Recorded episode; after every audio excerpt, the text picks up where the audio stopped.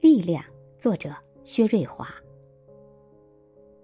三年前，窗外的二楼平台在防水层的裂缝中长出一个嫩芽，我试图拯救它，小心的将其连根一起挪走，栽在院前的土地里。虽然我精心呵护，但它日渐枯萎，直至死去。去年，随着天气渐暖，原来的裂缝处第二个嫩芽再次迎着春风钻出来，茁壮成长。直到初冬，冷风呼啸，它也像周边的大树一样，叶落枯黄，只剩干枝。但它迎风而立，不惧寒冬。我想，来年春天，它的枝叶一定会更加繁茂。